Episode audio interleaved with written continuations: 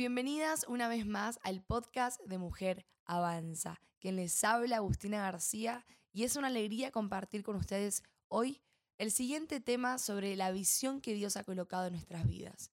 En el podcast anterior hablamos eh, un poco sobre la riqueza que se encuentra dentro nuestro, que es el propósito, es la visión y es el destino. Hablamos un poco de lo que el propósito significa, de lo que Él amerita y de la manera en la que Él se manifiesta. Pero en este podcast hablaremos sobre la visión que tenemos cada una de nosotras como hijas de Dios y como ministros del Evangelio. Este es un espacio para que tengamos la oportunidad de ser sanas, restauradas, de poder descubrir lo que Dios ha hecho en nuestros corazones, pero lo más importante, mujer, es que no hay cambio si no hay voluntad, disposición y reconocimiento, que es lo que hablamos en el primer podcast, el poder de reconocer la realidad en la que estoy viviendo. Vamos a comenzar con este podcast y quiero hacerte eh, un recuerdo, ¿cómo puedo decir? Como volver un poco a los podcasts anteriores y recordarte que no eres un experimento, que Dios jamás hubiera permitido que comenzaras tu vida y tu propósito, al menos que estos ya estuvieran terminados y realizados en la eternidad. ¡Wow! Quiere decir que antes de que Dios te formara, primero estuvo tu propósito y tu llamado. Y luego Dios decidió ponerte en esta tierra, como le dijo al profeta Jeremías. Te he puesto por profeta a las naciones. Y Jeremías aún estaba en el vientre de su madre y ya tenía un llamado, tenía un destino y tenía una visión que él tenía que aclarecer y reconocer. Por eso es importante entender lo que Dios nos está hablando en este tiempo como mujeres y realmente tener la capacidad de decir, esta es mi realidad y tengo las herramientas que Dios me está dando para poder cambiar. Naciste para manifestar algo que ya está completamente realizado y terminado. Mujer, debes recordar que tu final no se parece nada a tu comienzo. Yo no sé cómo ha sido el comienzo de tu vida. Quiero que por estos minutos o estos segundos puedas pensar en cómo arrancaste tu vida. Tal vez fuiste mamá soltera, tal vez estás sufriendo o pasando por un engaño o por un eh, divorcio, estás eh, pasando por heridas no sanas del pasado, rechazo, amargura, abandono, tal vez estás en depresión, en ansiedad, pero quiero decirte mujer que nada de eso se parece al final que Dios tiene para tu vida, que sería el comienzo realmente de nuestras vidas. Tampoco se parece a ningún otro punto intermedio del proceso en el que estás pasando. Recordá que tu proceso no es tu final, no es tu propósito, sino, y la palabra te lo está diciendo, es un proceso, porque algo va a salir de ese proceso. Entonces, para ya comenzar, antes de nacer como mujer, primero nació tu propósito y visión. Pero la pregunta es, ¿para qué Dios crearía algo sin propósito alguno? El propósito es eh, la fuente de tu visión. Tu propósito, como dijimos anteriormente, existió antes de que tú llegaras a existir. Aquello por lo cual tú naciste fue realizado por Dios antes de que tú entraras a escena. Y Él ordenó que nacieras a fin de que entraras a una escena ya formada para ti. Por eso quítate de la cabeza ese pensamiento de que naciste por accidente. Creo que tenemos ya en claro eh, un poco lo que es el propósito y ahora quiero hablarte un poco sobre la visión.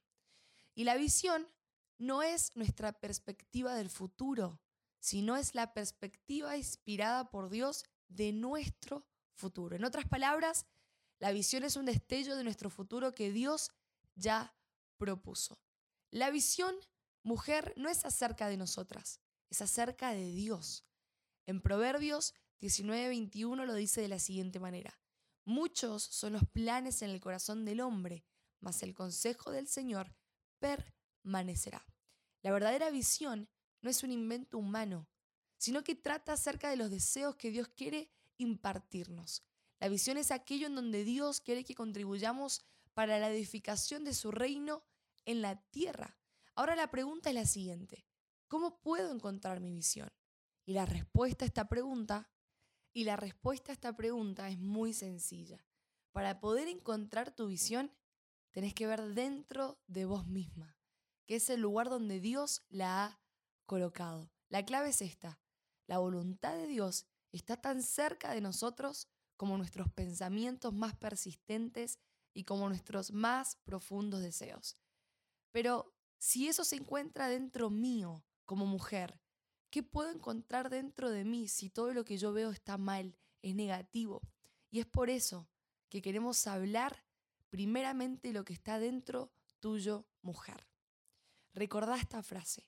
La visión está tan cerca de ti como lo están tus más profundos deseos. En Salmos capítulo 37, versículo 4 nos dice, pon tu delicia en el Señor y Él te dará las peticiones de tu corazón. ¿Deseos de qué? Del corazón. Ahora, esperemos un momento acá. ¿Acaso Dios no nos da deseos del cielo? Sí, sí lo hace. Nuestros deseos se originaron ahí. Pero debes recordar que Dios ha colocado los deseos que tiene para ti dentro de tu corazón. Él puso los planes para tu vida dentro de ti cuando naciste. Y esos planes nunca han salido de ti. Mujer, la visión te posee por completo. Tú no posees la visión. La visión es la idea que nunca te deja. Es el sueño que nunca se desvanece. Es la pasión que nunca se rinde. Es ese deseo tan irritante que está dentro de ti que hace que tú no puedas disfrutar de tu trabajo actual debido a que siempre estás pensando en aquello que deseas estar haciendo. La visión es lo que te mantiene viendo aun cuando tus ojos están cerrados.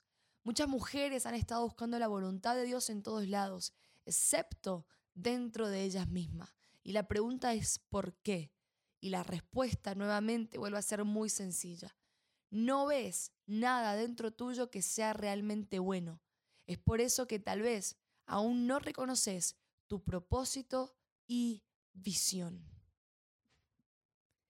Cuesta tanto entender que realmente hay algo bueno dentro tuyo. Y acá quiero hacer un paréntesis y hablarte de corazón a corazón.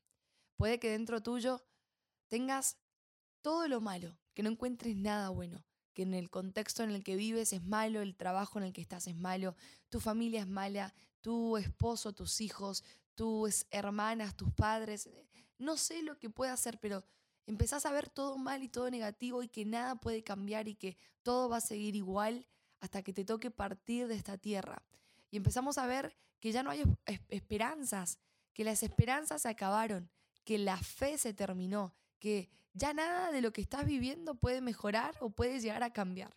Pero mujer, cuando entiendas que hay algo dentro tuyo que puede cambiar lo de afuera, Tal vez las circunstancias no cambien, tal vez tu familia no cambie, tal vez en el contexto en el que estás viviendo no cambie, pero la que va a cambiar sos vos, siempre y cuando decidas ver lo que hay dentro tuyo.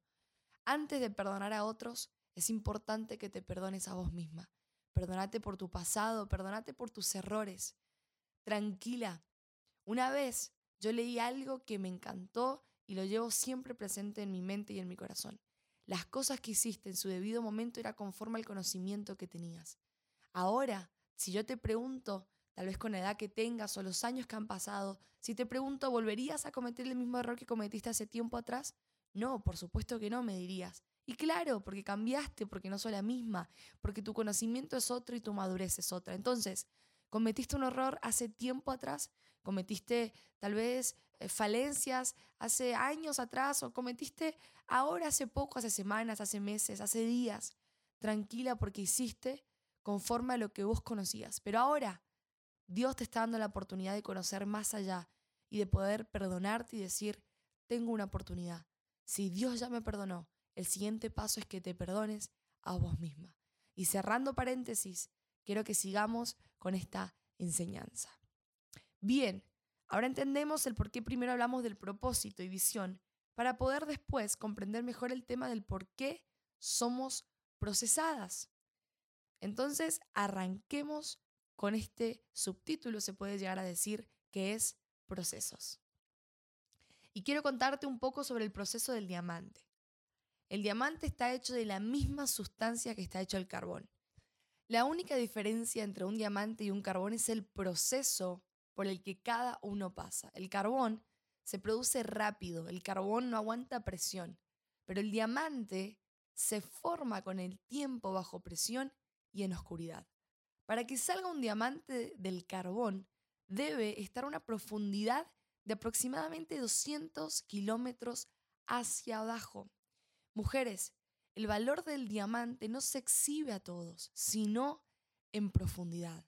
En otras palabras, en una total soledad. La presión que se evidencia aquí equivale al peso de 4.000 hombres encima de este mismo diamante. El diamante se da a profundidad. Cuando estás a punto de entrar a un nuevo nivel de gloria, lo primero que llega a tu vida, mujer, es la soledad. Recordá que una semilla solo se reproduce cuando la entierras. Y los momentos de soledad, de profundidad, de oscuridad, de algún modo traen el sentimiento de carencia. Cada carencia tuya exhibe qué tan dispuesta estás a salir de ella. Quiero que imagines por un momento lo que es sembrar una semilla o un carbón en profundidad. Se ve igual a cuando una persona muere y la entierran o no. ¿Y a qué voy con esto?